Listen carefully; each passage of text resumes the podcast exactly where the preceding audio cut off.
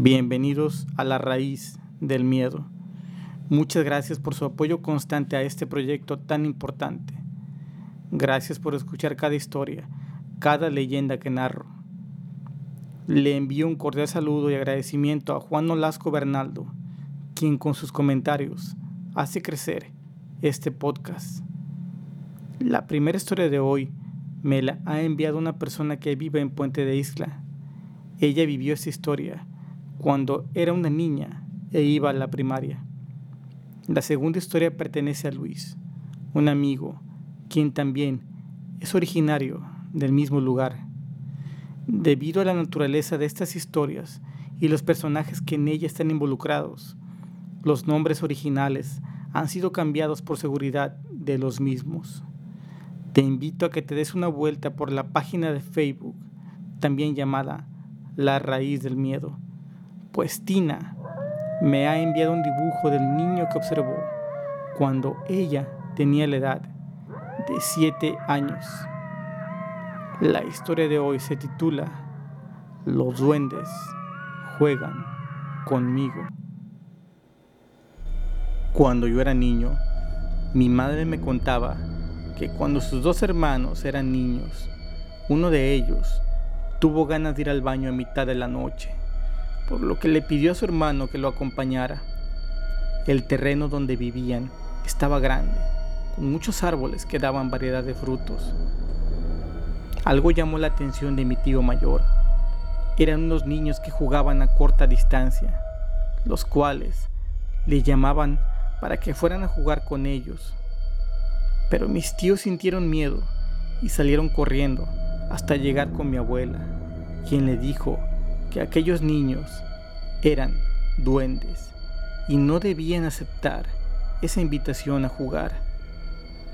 La primera historia de hoy se desarrolla en el estado de Guerrero. Tina creció junto a sus abuelos. Ella tenía entre 3 y 4 años cuando los duendes se dejaron observar por primera vez. Ellos le hicieron una invitación para jugar, por lo que sin temor a ser lastimada, Tina aceptó. En ese momento, la niña entró a un mundo diferente, una dimensión en la cual los duendes juegan todo el tiempo. La diferencia es que ahora ella era su invitada especial. Tina dice que los duendes Tenían un aspecto muy amigable. Ellos eran entre 10 y 15 en total. Había entre ellos un duende mujer que era muy bonita. Se subían al cabello de su abuela y se columpiaban en él, pero nadie podía observarlos más que Tina. La abuela de Tina le dijo que los duendes que le describía eran de azúcar y los que se llevan a los niños son de sal, que comúnmente se les llama troles. De hecho, Tina también los miraba y la invitaban a jugar, pero los duendes de azúcar eran muy celosos y no dejaban que nadie se acercase a ella. Ella supo entonces que esta era la razón por la cual los troles son duendes malvados, pues nadie quiere jugar con ellos. Las travesuras de los duendes de azúcar no pasaban de jugar, subirse a los árboles y comer frutos, mientras que los troles atacan a las personas para obligarlos a jugar con ellos. Tal es el caso de un albañil que su abuelo contrató, el cual se encontraba trabajando en la casa. De repente, unos niños le hablaron para jugar. El albañil pensó que ellos eran parte de la casa. Al poco tiempo, esta persona entró a la casa muy asustado. Estaba severamente rasguñado de los pies a la cabeza, lleno de polvo. Tina cuenta que después de ese día aquella persona ya no quiso regresar a trabajar. Incluso se decía en el rancho que había quedado mal de la cabeza. Lo que observó lo dejó muy perturbado. Tina llegó a ser de su extrema confianza, tanto que le enseñaron sus riquezas, las cuales están ocultas en las raíces de los árboles. Ellos tienen oro, monedas y cristales parecidos a los diamantes, pero lo muestran para saber si tienes codicia y en caso de querer robarles lo que les pertenece, te seguirán para hacerte daño el resto de tu vida.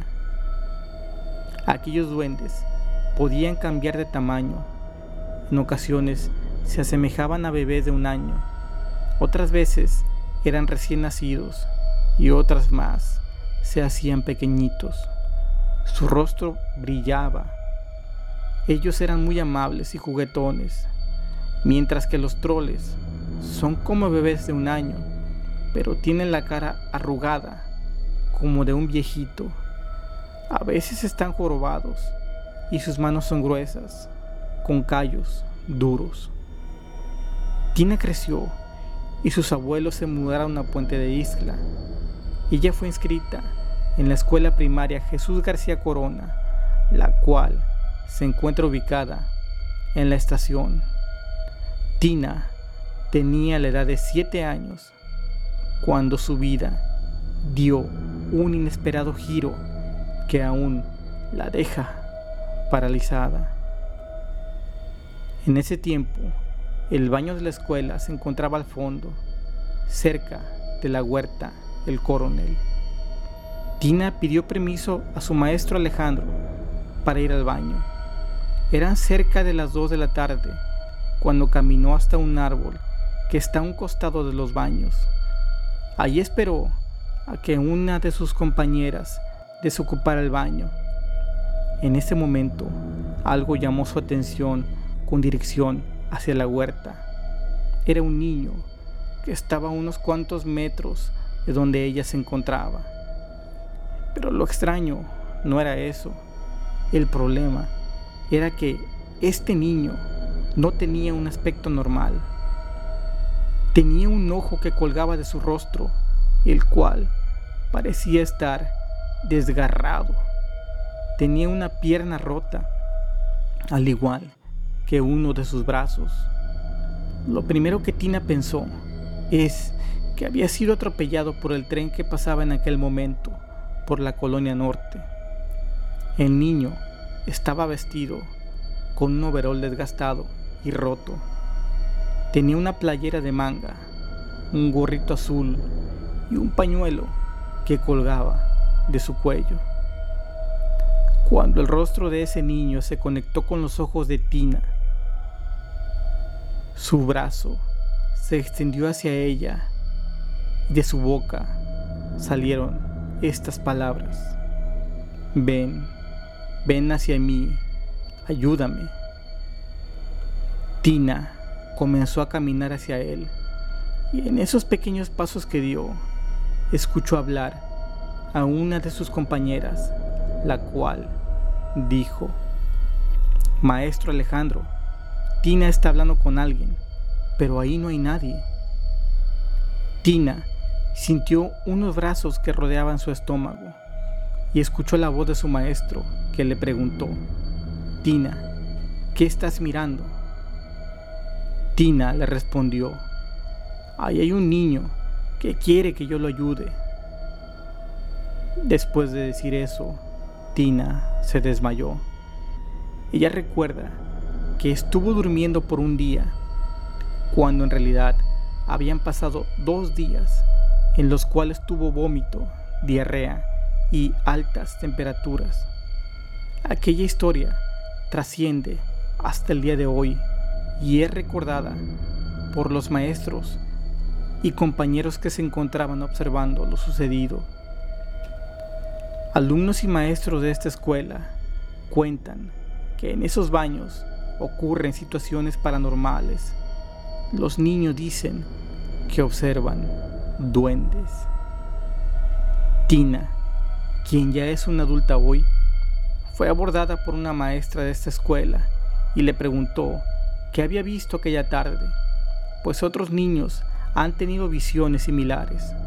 Una de ellas ocurrió hace cuatro años y la última hace tan solo un año. Tina aún recuerda esa historia con bastante reserva, pues sufrió un terrible trauma que en algunas noches no le permite conciliar el sueño. Ella aún se pregunta qué hubiese pasado si toma la mano de aquel niño o como ella piensa de aquel demonio. Tal vez podemos imaginar que ese niño murió en ese lugar solo, esperando a que alguien lo ayudara y nadie lo hizo. Sin duda, Tina tenía un don que le permitía observar cosas que los demás no podían. Fue capaz de jugar con duendes y ser consentida por ellos, pero también tuvo la mala suerte de sentir el terror a sus siete años, una tarde que cambió su vida para siempre.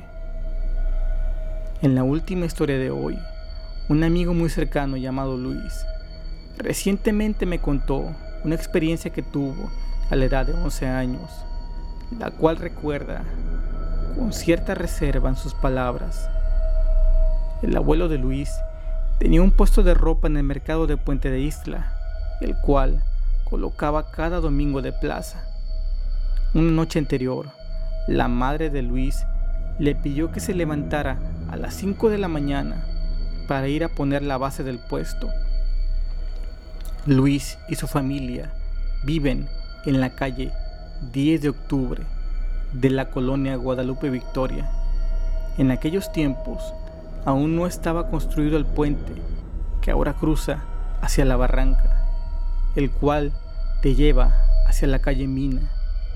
El niño de 11 años llegó al mercado, se apresuró a colocar el puesto, pues quería regresar a casa lo más rápido posible para observar el programa de En Familia con Chabelo. Aún estaba oscuro cuando emprendió el camino de regreso. Poco a poco fueron llegando los primeros rayos del sol que mostraban una tenue claridad en el ambiente.